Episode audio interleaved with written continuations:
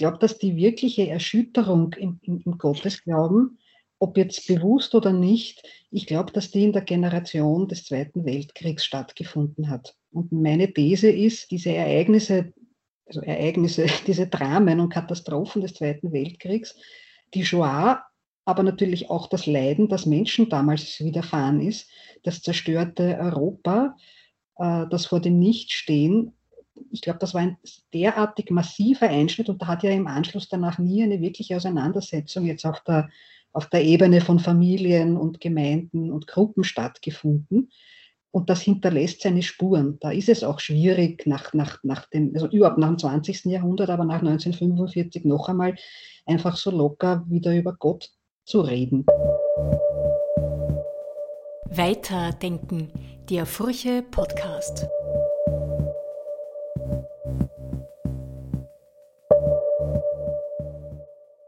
Herzlich willkommen zu einer neuen Folge Weiterdenken, dem Furche-Podcast.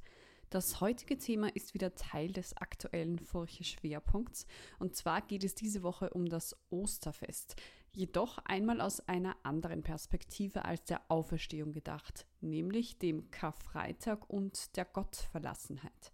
Ein Aspekt, der in einem Jahr wie diesem, in dem wir in verschiedenen Weisen herausgefordert sind, sehr angemessen erscheint. Die Gottverlassenheit am Kreuz Jesu führt ja auch zur Frage der Theodizee, also der Frage, warum ein guter Gott so etwas überhaupt zulässt. Eine Frage, die man sich auch in der Pandemie immer wieder stellen kann. Otto Friedrich hat darüber mit den TheologInnen Regina Pollack und Franz Gmeiner-Pranzl gesprochen. Das Interview ist wie gesagt Teil des aktuellen Schwerpunktes. Gott ist tot, oder? Und mit weiteren Artikeln zum Thema in der aktuellen Furche sowie auf www.furche.at zu finden.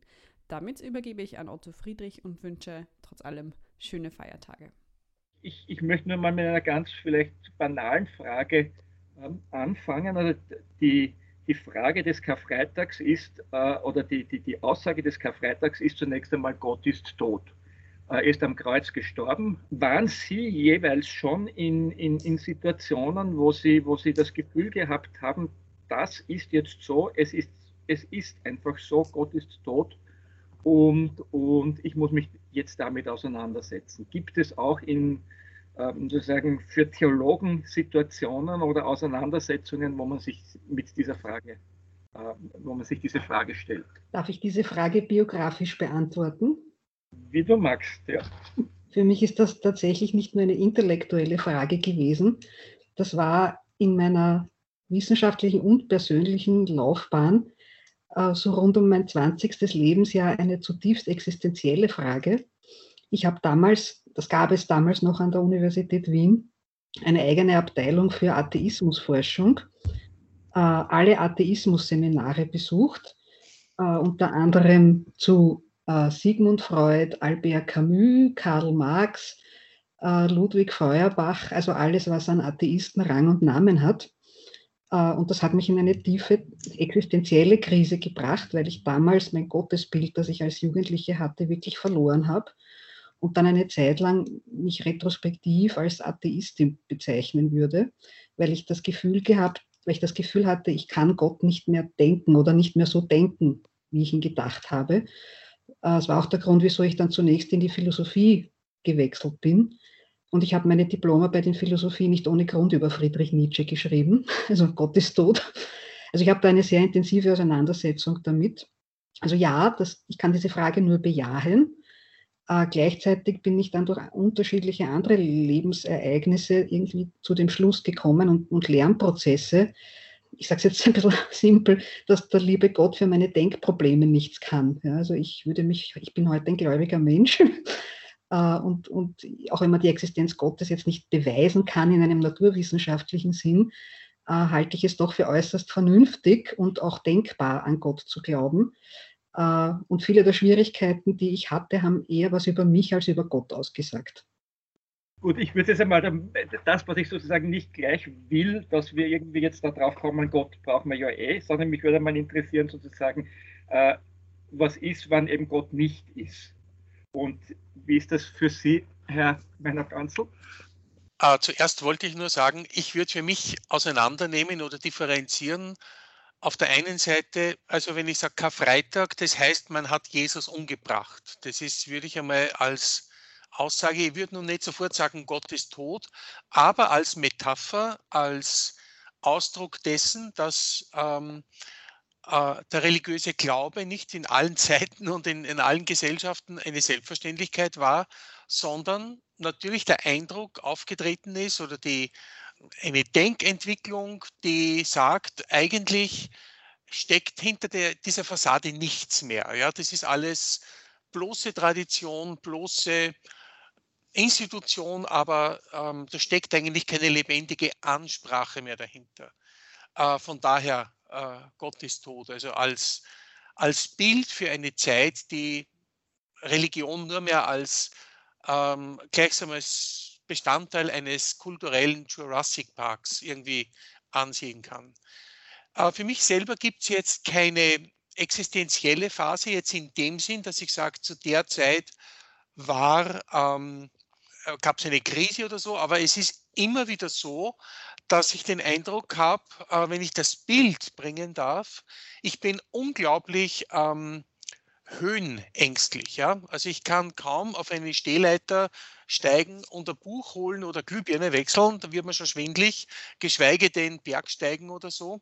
Und würde ich zum Beispiel über so Bretter gehen, wo man durchsieht und da geht es 100 Meter runter oder so, und manchmal habe ich den Eindruck, im Glauben und im Denken gehe ich über solche Bretter, wo ich durchschaue und mir denke, da gehend der Abgrund darunter.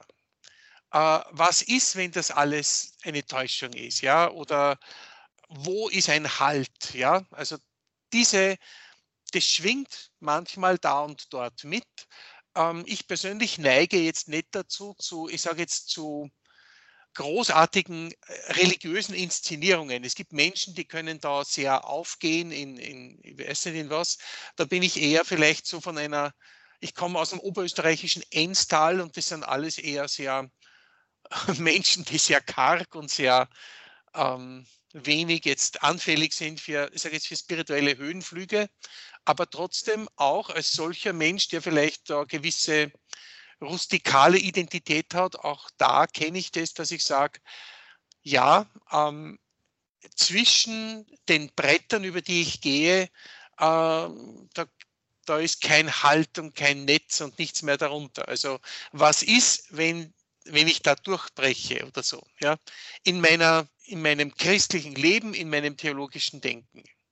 So würde ich das bezeichnen. Wir leben jetzt in einer, in einer Zeit, in der das, was Menschen bewegt, in, wie kann man sagen, man kann, ich würde nicht sagen eine Extremform, aber jedenfalls in, in eine Art Herausforderung sich verändert hat, wie wir, es in den, wie wir es uns vor zwei Jahren noch nicht einmal ahnen hätten können. Haben diese Fragen und haben diese, diese Anfechtungen, äh, glauben Sie, dass die jetzt äh, stärker schlagend werden oder schwächer schlagend werden oder tut man jetzt mehr nach Gott schauen oder sagt man, äh, sagt man das Gegenteil. Äh, ich tue mir immer schwer mit solchen Fragen ohne sozialwissenschaftliche Grundlage. Äh, und für Österreich kenne ich eigentlich erst eine Studie, äh, die ist von Franz Höllinger und von Wolfgang Aschauer, die auf der Basis vom Corona-Panel, Corona-Austria-Panel damals einen ersten Versuch gestartet haben. Und die beobachten jetzt für ein religiöses Selbstverständnis keine signifikanten Veränderungen innerhalb des letzten Jahres. Das ist mal so die quantitative Seite. Äh, alles andere, was ich jetzt sage, sind Eindrücke und Vermutungen aufgrund der religionssoziologischen Entwicklung der letzten zehn Jahre. Ja. Also wenn man davon ausgeht, dass die, die, dass die Corona-Pandemie auch da ein Brennglas ist und Dinge, die vorher da waren, nochmal stärker sichtbar macht, glaube ich, wird das ein, eine vielgestaltige Geschichte sein. Ich glaube, dass bei, bei, bei sehr gläubigen Menschen zweierlei passieren kann und da kann man einfach noch nicht sagen, welche Zahlenverhältnisse das sind. Ja. Aber bei sehr gläubigen Menschen habe ich auch jetzt im Umfeld erlebt, ist, ist der Glaube dann eigentlich eher tiefer geworden, das ist eine Reaktion. Äh, oder die bekommen das erste Mal in ihrem Leben eine massive Krise. Auch das habe ich erlebt. Ja, also da taucht die DUC-Frage in voller Schärfe auf dem, jetzt sind aber quasi so tiefgläubige Menschen in Österreich und in Europa mittlerweile äh, nicht unbedingt ein Mehrheitsphänomen mehr. Äh, das heißt, die meisten Menschen haben eher so eine, so eine mittlere Religiosität äh, und einen mittleren Gottesglauben. Also der Glaube an die, an die an die Naturwissenschaft oder dass das Leben von den Gesetzen der Natur bestimmt wird, ist weitaus mehr gedeckt. Zwei Drittel der Österreicher glauben das. Ja. Äh, die Zahl der Leute, die sich als religiös verstehen und an Gott glauben, ist weitaus geringer. Äh, das heißt, es gibt auch viele Gläubige, die eigentlich ein sehr naturwissenschaftliches Welt- und Lebensbild haben. Und das merkt man auch an den öffentlichen Diskursen. Äh, da wird ja viel stärker jetzt an, an, der Wissenschaft, also an die Wissenschaft, jetzt ganz konkret auch an die Virologie und die Medizin geglaubt, äh, als an, an die Tatsache, dass Gott uns jetzt aus dieser Krise rausholen kann. Insofern glaube ich, werden diese großen Erschütterungen, wie wir so noch aus den, aus den Atheismen jetzt der Philosophie kennen auf der einen Seite oder die großen Glaubenskrisen, die, die man noch so, so in meiner Generation erlebt hat, die werden, glaube ich, also meine These ist, die werden eher ein Minderheitenphänomen sein, weil das einfach nicht mehr so ein, ein tragendes Lebenskonzept ist. Religion ist für die meisten Menschen in Österreich nicht mehr der wichtigste Lebensbereich. Ich kann nicht mit empirischen Studien aufwarten, obwohl ich die für sehr, sehr wichtig halte. Aber ich kann nur einen Eindruck wiedergeben. Ähm, ich stimme mit äh, Regine äh, darin überein, dass ich glaube, dass Corona sowas wie ein Beschleuniger ist oder so äh, Dinge vorantreibt, die vielleicht sonst noch Jahre gebraucht hätten. Und zwar, dass der Glaube für doch eine beträchtliche Anzahl von Menschen bedeutungslos geworden ist. Es gibt eine kleine Gruppe von Menschen, die zum Beispiel klagen, jetzt habe ich gerade vorhin gelesen, Deutschland, Lockdown über Ostern, wie ist das mit den Gottesdiensten? Da gibt es eine kleine Gruppe, die findet es äh, schade und traurig und so weiter. Aber es gibt eine große Gruppe, die vielleicht vorher sogar die Gottesdienste besucht hat, denen es offenbar gar nicht so abgeht. Aber die, die jetzt zu Hause sitzen, im Fernsehen Gottesdienste anschauen oder gar nicht, und wo man nicht den Eindruck hat, dass die jetzt groß leiden. Dann mhm.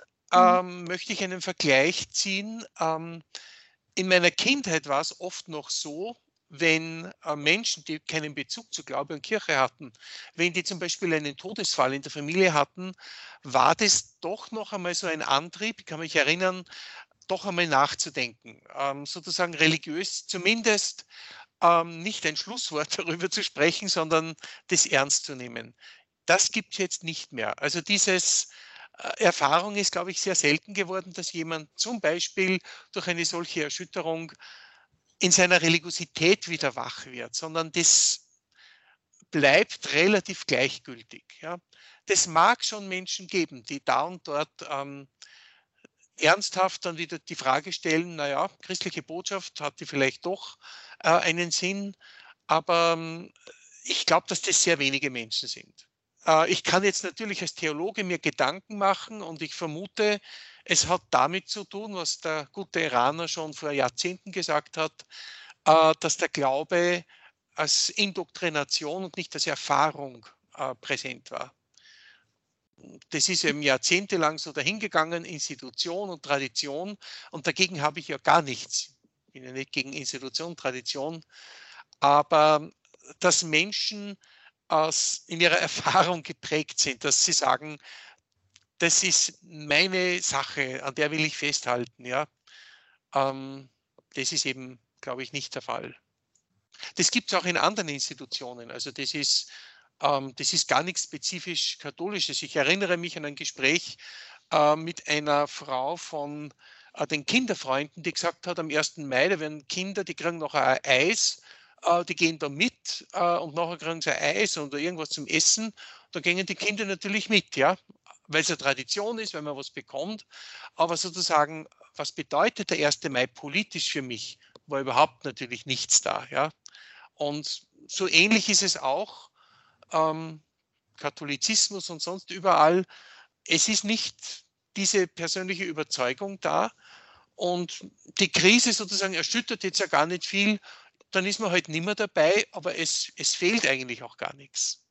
Das ist jetzt eine sehr oberflächliche, eine sehr, äh, also nicht sehr tiefschürfende Analyse. Es ist einfach ein Eindruck und ein Vergleich, den ich da jetzt Darf ich da noch was ergänzen? Also das ist nämlich gar nicht so verschieden, wie ich es jetzt empirisch sagen würde. Aber was, was, ich, was meine Vermutung wäre, ich glaube, dass die wirkliche Erschütterung im, im, im Gottesglauben, ob jetzt bewusst oder nicht, ich glaube, dass die in der Generation des Zweiten Weltkriegs stattgefunden hat. Also wir haben das auch, wir haben auch das bei den empirischen Daten 2010 schon festgestellt, dass der eigentliche Einbruch jetzt bei, die, bei, der, bei, bei der Generation danach 48 Geborenen stattfindet. Und meine These ist, die, diese Ereignisse, also Ereignisse, diese Dramen und Katastrophen des Zweiten Weltkriegs, die Shoah, aber natürlich auch das Leiden, das Menschen damals widerfahren ist, das zerstörte Europa, äh, das vor dem Nichtstehen, ich glaube, das war ein derartig massiver Einschnitt und da hat ja im Anschluss danach nie eine wirkliche Auseinandersetzung jetzt auf der, auf der Ebene von Familien und Gemeinden und Gruppen stattgefunden. Und das hinterlässt seine Spuren. Da ist es auch schwierig, nach, nach, nach dem, also überhaupt nach dem 20. Jahrhundert, aber nach 1945 noch einmal einfach so locker wieder über Gott zu reden. Ja. Und diese Auseinandersetzung hat in der Theologie stattgefunden, da, in der deutschsprachigen Theologie, da nehme ich sie wahr, äh, aber jetzt in der Pastoral in dieser Schärfe nie. Und das führt dann natürlich dazu, also natürlich im Sinn von jetzt soziologisch logisch, ja, äh, dass wenn das so ein Einschnitt ist, und dann ein, ein Traditionsbruch stattfindet und auch stattfinden musste, ja, äh, dass dann in die nächste Generation zunehmend weitergegeben wird. Und dann kann natürlich jetzt ein, ein, ein, ein dann erst kann das, was man normalerweise immer sagt, na, das ist der Konsum und der Wohlstand und ich weiß nicht was noch alles, das halte ich alles nicht für die zentrale Ursache. Das verstärkt diese Dynamik. Aber ich glaube, der eigentliche Kern ist die Erschütterung durch das 20. Jahrhundert. Das würde heißen, dass äh, Corona sozusagen wie bei vielen anderen ein, etwas verstärkt, aber dass es eigentlich eher das aufzeigt, was schon da ist, auch was, mhm. was an Abbruchprozessen, auch zum Beispiel Abbruchprozess Gott gegenüber äh, da ist. Ich sehe das so, ja. Ja, es wird einen Teil der Bevölkerung geben, der halt aus Gewohnheit, und ich will da gar nichts dagegen sagen, ich bewerte das überhaupt nicht, sondern einfach halt so man geht in den Gottesdienst und da und dort hört man was von der Kirche und nimmt mehr oder weniger daran teil. Und jetzt war das einmal eine Zeit lang nicht möglich. Und die Erfahrung war dabei, es fehlt mir eigentlich gar nichts. Ja, es ist eigentlich auch zum Teil ganz gemütlich zu Hause, vor allem für die Älteren. Für die Jüngeren ist es schon noch einmal eine andere Sache. Und äh, ich glaube, diese, diese Erfahrung, es fehlt mir eigentlich gar nichts oder so, das steht für, für etwas, ähm, was mit diesem Einbruch zu tun hat oder mit dieser, ähm, hier ist etwas nicht mehr lebendig oder nicht mehr relevant. Ich meine, da, dieses Schweigen, das spielt sich ja auf der Ebene von Kirchenleitung auch wieder. Das hat der Magnus Dritt in seinem Essay über die Theodizee-Frage jetzt, finde ich, also ich teile ja nicht seine Konsequenzen, aber, aber ich finde seine Analyse gut. Da konnte man ja auch quasi ein, ein, oder kann man bis jetzt ein ziemliches Schweigen über Gott beobachten. Ja. Also es gibt zwar mittlerweile schon einzelne Publikationen, aber aufs Ganze gibt es irgendwie so ein, ja, das ist die Frage, wie man es qualifiziert jetzt, ja. Ein, ein beschämtes, ein ratloses, ein, auch ein vorsichtig, berecht vorsichtiges Schweigen, weil man natürlich weiß, man kann jetzt über das Leid, das jetzt viele Menschen in der Gesellschaft erfasst. Und da denke ich jetzt nicht an Leute wie uns, ja, also mit unseren fixen Jobs und im Homeoffice, sondern da denke ich an die Menschen, über die mir Caritas-Mitarbeiterinnen und Mitarbeiter erzählen. Also die Arbeitslosen, die Angst vor, die Leute, die Angst vor Arbeitslosigkeit haben, äh, die Kranken, die, die, die Familien, wo jemand gestorben ist. Also da gibt es ja reales Leid. Ja. Und da ist es natürlich schwierig, dann gleich mit, mit, mit Gott irgendwie so alles zuzugleistern. Das ist die eine Seite. Die andere Seite ist halt, dass aus einer theologischen Sicht Gott überall eine Rolle spielt. Also das ist einfach aus einer gläubigen Sicht eine, eine, eine Wirklichkeit, die, die nicht historisch ist, sondern gegenwärtig. Und da ist man meiner Wahrnehmung nach momentan relativ sprachlos. Da, also da fehlt auch was. Ja. Man hört ja dauernd aus bestimmten Ecken des Katholizismus, nicht zuletzt auch aus den Ecken von äh, emeritierten Papst, als er noch nicht emeritiert war, aber hin und wieder jetzt auch noch, dass das genau das Problem sei, dass man, ähm, dass man, ähm, dass man so wenig über Gott geredet hat und jetzt ist er verschwunden. Da würde, da würde, da, das würde sich ja jetzt bestätigen. Ich teile ja diese Diagnose auch. Ja. Die Frage ist nur, welche Vorstellungen man dann jeweils dazu hat, wie denn diese Gottesrede ausschauen soll. Ja? Weil die hängt natürlich eng mit, da rede ich jetzt als praktische Theologin, also quasi einfach nur Gott zu verordnen und viel über ihn zu reden, heißt, ist noch nicht das, was ich mir darunter vorstelle. Ja? Also auch nicht die klassischen theologischen Traktate, die, die, die zeugen keinen Glauben her, sondern erzeugen keinen Glauben, sondern tun das oder erhöhen die Gefahr dessen, was du beschrieben hast, Otto, die Indoktrination. Ja? Äh, also das was, das, was fehlt, ist die Frage nach der Erfahrung in Verbindung mit der Rede und in Verbindung mit der Praxis. Und auf dieser Ebene muss ich jetzt wieder sagen, dort, wo Gemeinden sich äh, engagieren im Corona-Kontext oder die Caritas, ja, und das gibt es ja, also es gibt also schätzumativ, also zumindest ist es in der Erzdiözese Wien schätzumativ ein Drittel der Gemeinden, die in dieser Corona-Zeit unglaublich aktiv geworden sind und sich was Neues einfallen haben lassen. Und das ist natürlich auch eine Rede von Gott. Ja. Also die, die, die, die Solidarität, die Praxis, das Beistehen, das Helfen. Äh, das wird dann aber meistens von jenen, die nur die Gottesrede einfordern, also in diesem Stil des emeritierten Papstes, nicht als, als genuin, originär, theologisch zu würdigende Gottesrede wahrgenommen. Und ich würde diese Facetten gern zusammendenken, wobei das eine nicht das andere ersetzt, das hat auch schon Rana gesagt, sondern die Herausforderung, vor der wir stehen, ist, wie man diese Praxis, diese Gottespraxis, die, die ja zu beobachten ist, dort wo Christen jetzt im Corona-Kontext handeln, wie man dann über Gott reden muss, jetzt nicht im moralischen Sinn, sondern wie man heute so über Gott reden kann, dass da Erfahrungen damit zum Ausdruck kommen. Und ich glaube, da haben wir ein Riesenproblem. Ja, auf der einen Seite gibt es natürlich die Scheu davor, äh, so über Gott zu reden, dass man eben sagt, er straft uns jetzt mit Corona und so weiter. Mhm. Äh, deswegen war deutliches Schweigen. Ähm, es gab auch einige Kommentare, die ich auch gelesen habe, äh, die sich also ganz strikt dagegen ausgesprochen haben, jetzt Wertungen oder gar Verurteilungen oder so in dieser Sicht zu schreiben. Auf der anderen Seite ähm, ganz recht, also stimme ich völlig zu. Es geht ja nicht darum, ständig die Vokabel Gott im Mund zu führen, sondern durch das Handeln, durch das Leben auch durch die intellektuelle Auseinandersetzung ähm, verweisend zu werden. Ja? Also ähm, gibt es ja von Dorothee Sölle, also einige Gedichte, wo sie, wo sie darüber klagt, dass die Sprache so ausgelutscht ist. Also sie sagt es jetzt nicht so, äh, wo sie sich wünscht, dass ein paar Löcher wären, auch in dieser, in dieser schall- und wasserdichten Sprache. Und ähm, von Gott reden heißt eben auch, handeln. Also Gott muss ein Tätigkeitswort werden irgendwie auf jeden Fall. Also das biblische Gottesrede ist ja ganz klar, ist ja eine neue Praxis, ja, eine neue Lebenspraxis. Ganz klar. Und ich vermute oder ich würde sagen, Corona ist ja eigentlich sogar die Chance, diese neue Lebenspraxis ähm, wieder sichtbar zu machen und nicht einfach nur einen Betrieb weiterzuführen. Aber der Street macht dann schon auf was aufmerksam und das finde ich ist für uns eine Herausforderung. Er würde da jetzt, glaube ich, zustimmen, aber er sagt, da bleibt immer noch die Frage dann nach dem Gottesbild offen. Ja?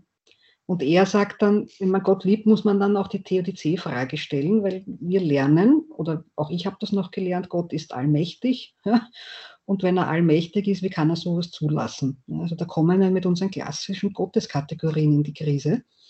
Und da, glaube ich, sind wir Antworten schuldig. Ja, also ich glaube nicht, dass, also das Handeln ist das eine, aber das ersetzt jetzt nicht das theologisch saubere Nachdenken über die Gottesbilder und vielleicht wird auch sichtbar, dass wir mit, ich meine, ich, da, da, kennst du dich jetzt besser aus, Franz, ja, weil du bist der, der Systematiker, äh, aber vielleicht hauen die, die, unsere Vorstellungen von Allmacht vielleicht muss man die einfach gründlich reformulieren, so wie das ja auch die Dorothee Sölle versucht hat, die du vorher angesprochen hast. Mhm. mhm. Ja? Also was, was, was, was, also wenn, wenn, wenn der Glaube an Gott dann in so einer Situation zusammenbricht, wäre für mich die erste Frage, was für ein Gottesbild bricht da eigentlich zusammen? Und ist dieses Gottesbild eigentlich eins, dass wir, das jetzt biblisch belegt ist, ja, das durch Erfahrung belegt ist, oder sagt das nicht was über unsere eigenen Vorstellungen viel mehr aus und müsste man nicht an denen arbeiten? ja, aber da bleibt eine offene Frage, mit der wir uns, glaube ich, in der, also in, in, der Zukunft auseinandersetzen müssen, weil ich schon glaube, ohne, also ohne über Gott zu reden, geht das nicht. Ja. Ich habe einmal eine Studie gelesen, äh, die versucht auch zu zeigen, dass die Rede von der Allmacht Gottes aus der Erfahrung des Leids heraus auch formuliert wurde, mit der Absicht zu sagen, das Leid hat nicht das letzte Wort. Also wenn Gott nicht allmächtig wäre, dann sozusagen wäre das Leben allen Schicksalsschlägen, allem Leid oder dem ausgeliefert, der halt die größere, ich sage es jetzt einmal, Gemeinheit und Brutalität hat. Und die Rede von der Allmacht Gottes, so hat diese Studie gesagt, ähm, sagt eben, dass dem nicht so ist, ja, sondern dass äh, es hier noch einmal einen Widerstand gibt, und zwar einen wirksamen Widerstand, aber nicht einen Widerstand äh, im Sinn, so wie wir Menschen das gerne hätten, als aufgeblasene Machtfiguren irgendwie, ja, sondern es wächst kein Gras über das Grab der Opfer und so weiter. Also mhm. auch diese berühmten Horkheimer äh, Interviews und so weiter. Theodizee, äh, ich glaube, es wird nie eine Antwort da geben oder geben können, aber der Vergleich, der sich mir aufdrängt, ähm, ist der, äh, in menschlichen Beziehungen, Freundschaften, Liebesbeziehungen ist ja das Schlimmste, was es gibt, die Gleichgültigkeit. Wenn mir das völlig wurscht ist, wie es jemand anderen geht. Äh, der Streit, der Zusammenprall ähm, ist ja ein Ausdruck dessen, es ist mir nicht egal. Äh, ich setze mich mit der anderen, dem anderen auseinander. Äh, und das kann auch, man kann sich verletzen, man kann einander anklagen und alles. Aber die völlige Wurstigkeit ist dann eigentlich ein Ausdruck dessen, dass mir das letztlich gar nichts mehr bedeutet. Und ich würde sagen, oder das ist für mich ein, ein Bild oder ein Erfahrungshintergrund, ein Mensch, der leidenschaftlich fragt oder leidet daran, warum ist das so in der Welt und Gott das auch vorhält, ja, ähm, ist meines Erachtens jemand, ein Mensch, der äh, den Glauben leidenschaftlich erlebt, als jemand, der halt Achselzuckern sagt, auf gut österreichisch kann man halt nichts machen. Das ist keine Erklärung für Theodizee, äh, aber es ist irgendwie für mich selber so die Einsicht, äh, wer die Theodizee-Frage stellt, äh, stellt sich nicht abseits, sondern ist mitten im Glauben, mitten in diesem Glaubensprozess, weil es ihm nicht egal ist, wie es den Menschen geht und weil es ihm nicht egal ist, ob da irgendein ein Gott über den Wolken thront und da zuschaut, ja, sondern er, er will hier, dass die Dinge nicht so bleiben, wie sie sind. Jetzt so ist, dass die Frage eigentlich nicht beantwortbar ist, muss man dann nicht doch radikal von Gott Abschied nehmen und sagen, okay, das ist jetzt eine Kategorie und das ist jetzt kein, kein Bild, mit dem man irgendwas anfängt, weil die mich am meisten bewegende Frage kann es nicht lösen. Es ist die Frage, wie man diese Frage stellt. Also wenn man sie als rein akademischen Diskurs stellt, bin ich immer schon skeptisch gewesen. Aber die Orthopraxie ist für mich dann tatsächlich die entscheidende Antwort. Das ist die eine. Und die liturgische Antwort ist die Klage. Und die hat ja, soweit ich, das sind Antworten. Ja, das sind jetzt vielleicht keine philosophischen Antworten. Ja. Aber, aber man kann auch die Klage und man kann dass, dass die Orthopraxie natürlich auch theologisch reflektieren. Ja? Und die Klage hat, glaube ich, in unseren Liturgien relativ wenig Platz gefunden in den letzten äh, Jahren. Also ich bin zumindest nicht damit groß geworden, dass jetzt Klageliturgien einen regelmäßigen Bestandteil äh, gottesdienstlicher Feiern ausmachen. Das gehört sich halt irgendwie nicht. Ja? Oder auch mit Gott streiten. Wir haben biblische Belegfiguren dafür. Wir haben den Hiob. Ja? Äh, auch Jesus fragt am Kreuz, warum hast du mich verlassen? Ja? Also das, das ist ja in den Texten, in unseren Gründungstexten selber drinnen. Oder es wird mit Gott gestritten, ja, von Moses äh, über Abraham. Das sind ja alles Antworten auf diese Frage, die man ernst nehmen muss als Antwort. Wenn ich wahrnehme, wie Menschen damit umgehen, also mit dieser Frage nach dem Leid, gibt es ja weltweit gesehen verschiedene Reaktionsmuster. Das eine ist zu sagen, äh, wir verabschieden uns von der Vorstellung Gottes. Das andere ist, diese Vorstellung wird radikalisiert, dass sozusagen auch eine, eine Form religiöser Praxis da ist, wo Gott dann gleichsam noch einmal das, das Gottesbild hochgeladen wird, ein aggressiver Gott oder einer, der auf meiner Seite steht und mit dem ich andere bekämpfe. Ähm, ich denke jetzt an manche Pfingstkirchlichen, ich denke an manche ähm, extremistischen Positionen, ähm, wie man damit umgehen kann, weil eben diese Frage nach dem Leid Menschen existenziell auch vergiften kann, ja, also mhm. verbittern lassen kann. Natürlich, ich sitze jetzt gemütlich da auf meinem Bürosessel und erkläre in den Bildschirm hinein, ja, man muss diese Frage aushalten. Ja, das kann ich leicht sagen, wenn ich nicht selber sozusagen von sowas äh, betroffen bin. Ich kann mich gut erinnern, ganz am Beginn der Corona-Krise vor einem Jahr habe ich im Radio eine Frau gehört, eine jüngere Frau, äh, deren Mann war Krankenpfleger und ist in dieser ersten Welle da in Spanien gestorben. Er hat sich angesteckt, ist an Corona gestorben. Äh, die Frau war verzweifelt, äh, ihr Mann ist gestorben, äh, sie weiß nicht mehr, wie sie die Miete bezahlen soll.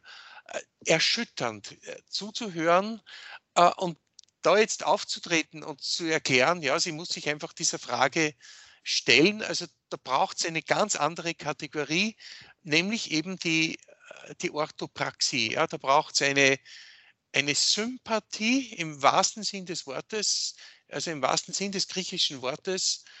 Da braucht es ähm, etwas anderes.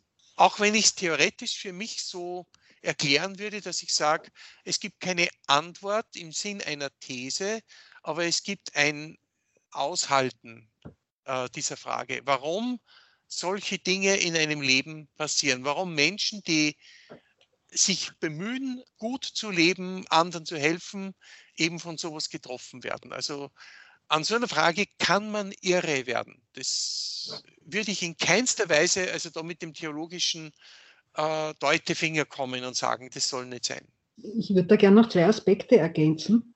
Also ich teile das, was du sagst, Franz. Deswegen stelle ich ja lieber die Anthropodizee-Frage vor der Theodizee-Frage, so wie das die, die Sölle mit Blick auf Auschwitz auch gemacht hat. Warum sind wir, also was, also mit Blick auf die Shoah, ja, was sind wir eigentlich für Menschen, die zu so etwas fähig sind? Ja? Weil in diesem Kontext, das muss nicht sein, ja, aber kann die, Theodizee-Frage auch ein Ausweichmanöver sein, das Gott irgendwie zu überantworten, ohne zuvor ordentlich geschaut zu haben, was sind denn die menschlichen Faktoren, die zu so einer, die, die zu so einem Ab, zu einem menschlichen Abgrund führen. Und das ist die Auseinandersetzung mit, dem, mit der menschlichen Fähigkeit zum Bösen. Das ist natürlich jetzt eine, auch wieder eine schwierige Geschichte, äh, weil alles dem Menschen aufzubürden, halte ich auch für unbarmherzig.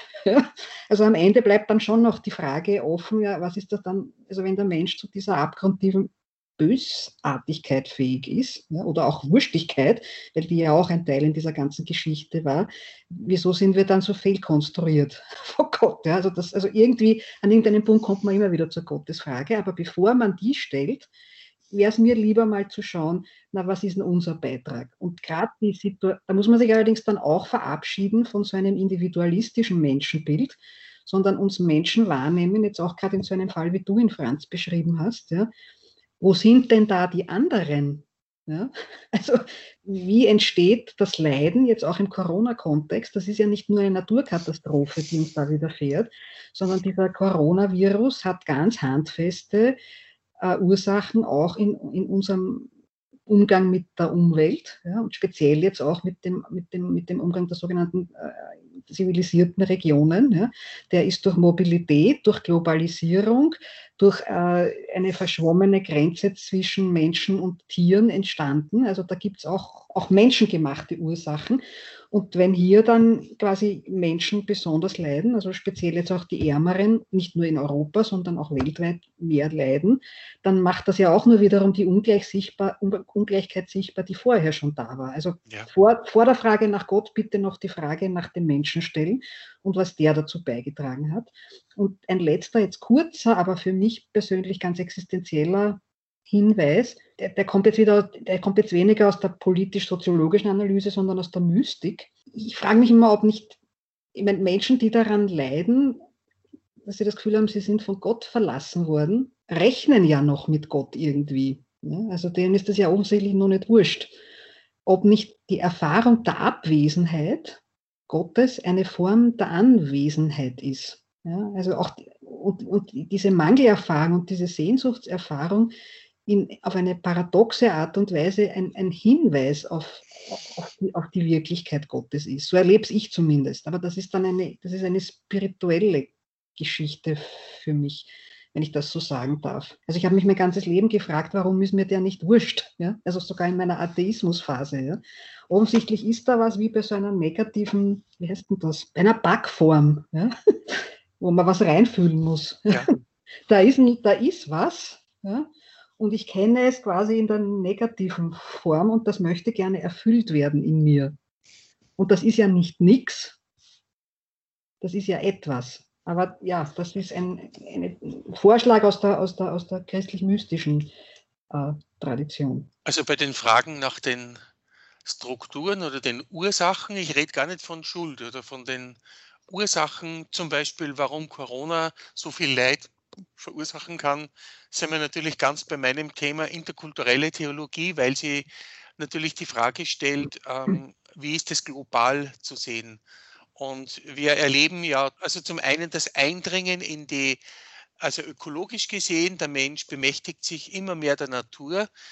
Äh, Le Monde Diplomatique hat einen äh, vielfach ausgezeichneten Artikel publiziert, der zeigt, dass die Viren gerade dort überspringen, wo Menschen in Wälder eindringen, ja, oder wo aufgrund des, des ständigen Wachstums der Städte natürlich diese Zonen, die man früher kaum betreten hat, jetzt ständig von Menschen bevölkert sind. Was zur Folge hat, ist die Wahrscheinlichkeit, dass man einem Tier begegnet, das Viren hat, natürlich äh, viel höher ist. Das ist das eine.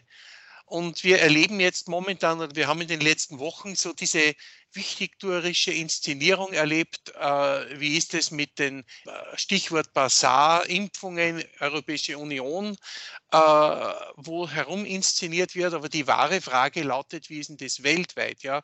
Weil innerhalb der Europäischen Union gibt es da und dort natürlich äh, Schwankungen, aber da sehe ich jetzt nicht das große Problem.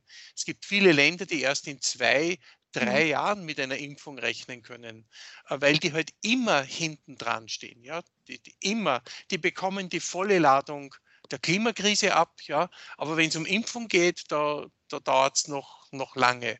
Und, und da, ähm, es gibt ja so selbsternannte Querdenker, äh, erleben wir jetzt überall, ja. Warum denkt nicht einmal jemand quer und sagt, sollte man nicht auf der Ebene der UNO einmal sprechen über die Verteilung des Impfstoffs, ja, äh, und so weiter. Aber da, da höre ich keinen Quergedanken äh, dazu. Ich glaube, da sind wir jetzt schon ziemlich an Punkt, worum, worum sich das eigentlich dreht, angelangt. Sind leider Gottes auch in unserer Zeit schon sehr, sehr weit. Aber vielleicht, ähm, ich hätte eine Schlussfrage dann noch, aber vielleicht mag je, jeder von, von Ihnen, von euch noch, noch auf den anderen replizieren, was jetzt gesagt wurde?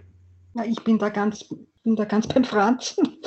Das eine ist das Leid in Europa, das es gibt, aber das andere ist ein wirklich verengter Blick auf eine, eine globale Situation und was mir dann immer zu denken gibt, also ich weiß das jetzt nicht mit Bezug auf Corona, ja, aber ich habe gerade durch, durch das Migrationsthema immer wieder die Frage oder die Erfahrung gemacht, oder mir ist die, bei mir ist die Frage aufgetaucht, die Art und Weise, wie wir hier, und da meine ich jetzt durchaus auch die, vor allen Dingen die Mittel- und Oberschicht, ja, die sich auch leisten kann, solche Fragen zu stellen, wie wir das gerade tun. Ja, also man, muss, man braucht ja auch Geld, um, um, denken, um, um Zeit zum Nachdenken auf diese äh, zu haben. Das ist mir bei, Migrant, bei vielen Migranten in dieser Form nicht begegnet. Ja. Natürlich gibt es da auch Verzweifelte und solche, die den Glauben verlieren. Aber ich bin jetzt in diesem Zusammenhang auf, auf, auf, auf Hoffnungspotenziale und eine Glaubenskraft gestoßen, äh, wo ich mir oft gedacht habe, was ist eigentlich mit, unseren, mit uns Europäern los oder mit vielen Europäern und Europäerinnen los, dass sie so perspektivlos und hoffnungslos sind.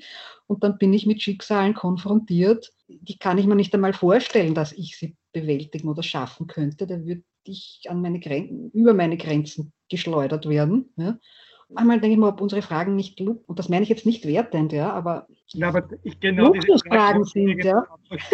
Was sind Luxusfragen davon und, und was? Das und, ist so schwierig. Ich bin ja auch stolz auf diese Fragen, ja.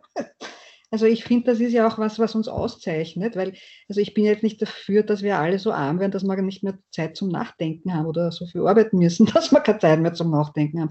Also bin da wirklich selber in mir gespalten. Ja. Ich halte diese, ich halte unsere Theologie, wie sie im deutschsprachigen Raum und im europäischen Raum entstanden ist, für wirklich gut, aber sie muss sich noch einmal durch die globale Theologie echt in Frage stellen lassen. Also da, da kennt sich der Franz auch besser aus. Ja, der, also, da. ja, also wie gesagt, eine Gesprächsrunde, die von großer äh, Gegnerschaft geprägt ist, schaut anders aus. Also wir stimmen praktisch eh überall überein. Wir haben verschiedene Schwerpunkte in praktischen Theologie oder, oder systematischen Theologie, aber da gibt es überhaupt keinen, keinen Widerspruch.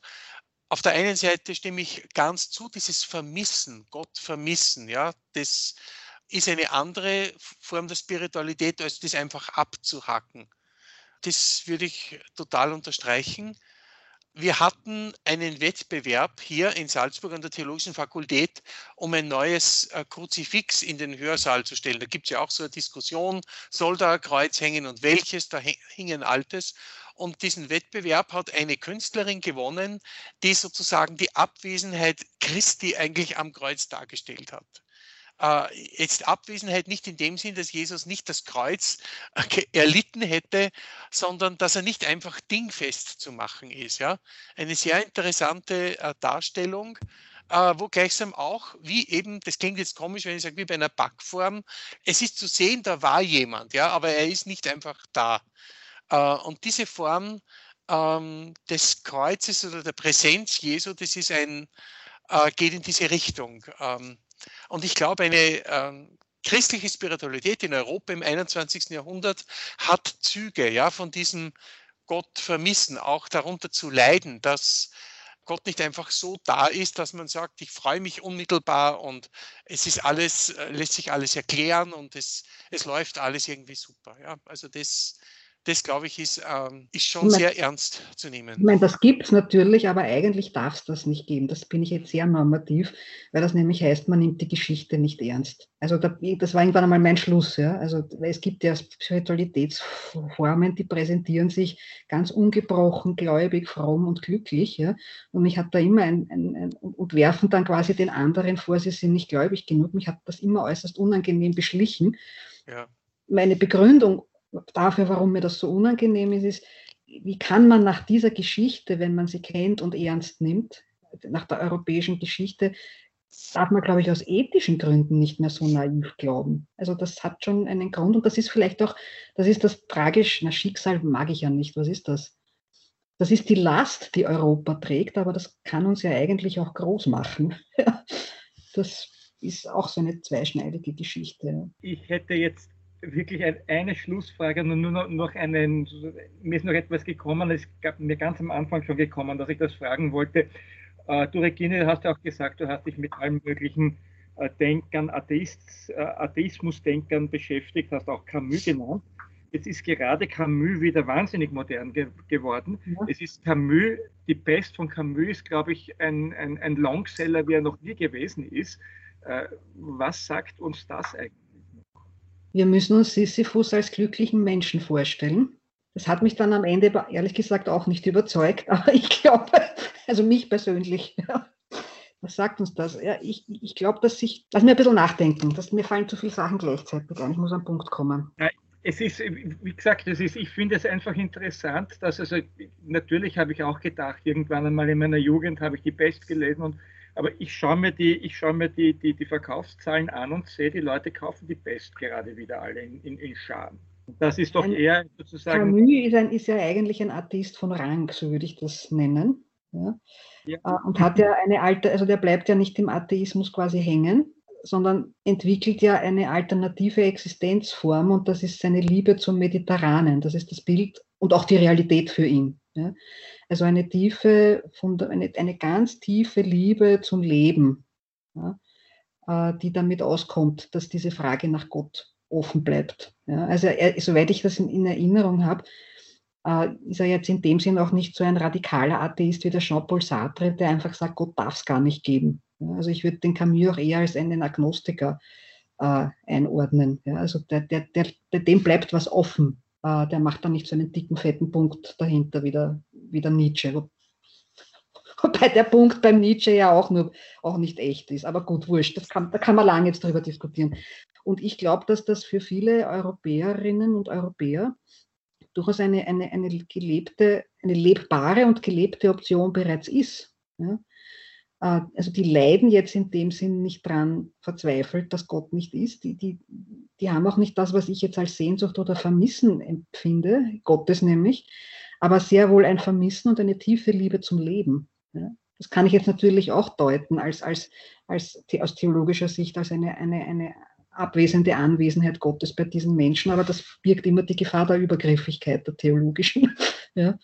Aber ich glaube, dass, dass man das Phänomen dadurch erklären kann. Ja. Das ist für viele Europäer und Europäerinnen, die ein tiefes humanistisches Ethos haben und das Leben lieben und aus dem heraus auch handeln und ich sage immer fremdprophetisch handeln, ja, äh, ein, ein, eine Lebensform ist. Mir war das auch immer sympathisch, muss ich sagen. Ja ist es nicht meines, weil ich möchte nicht wie Sisyphus dauernd Steine auf irgendeinen Berg raufschleppen müssen. Äh, wir machen eher die Leute Sorgen, die, denen alles wurscht ist. Ja?